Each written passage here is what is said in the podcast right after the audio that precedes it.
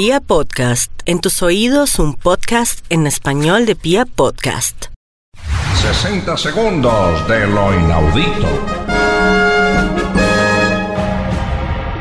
Roy Sullivan se ganó el apodo de Pararrayos Humano y fue galardonado por el Guinness World Records por haber sido alcanzado por un total de siete rayos y haber sobrevivido en las siete ocasiones.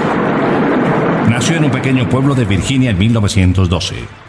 No tardaría mucho en tener su primera experiencia con los rayos, puesto que mientras se encontraba en el campo trabajando con su padre, recibió un rayo que impactó en la hoz que usaba para segar el trigo.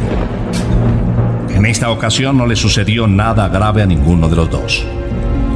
En 1942 Sullivan trabajaba como guardabosques en el Parque Nacional de Shenandoah en Virginia. Estando en la torre de vigilancia desencadenó una tormenta eléctrica y Roy recibió un rayo. Sano y salvó en 1969. Un año más tarde, mientras conducía, le cayó otro rayo que le chamuscó sus cejas.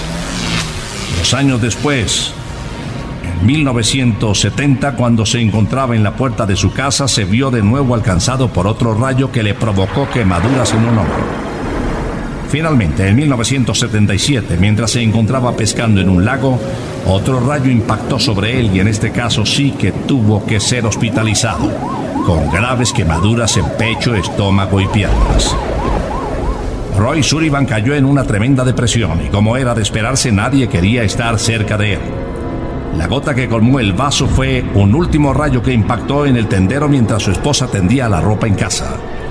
Hasta su mujer acabó por alejarse de él y Roy terminó suicidándose con su arma reglamentaria en 1983. ¿No es inaudito? Hemos presentado 60 segundos de lo inaudito.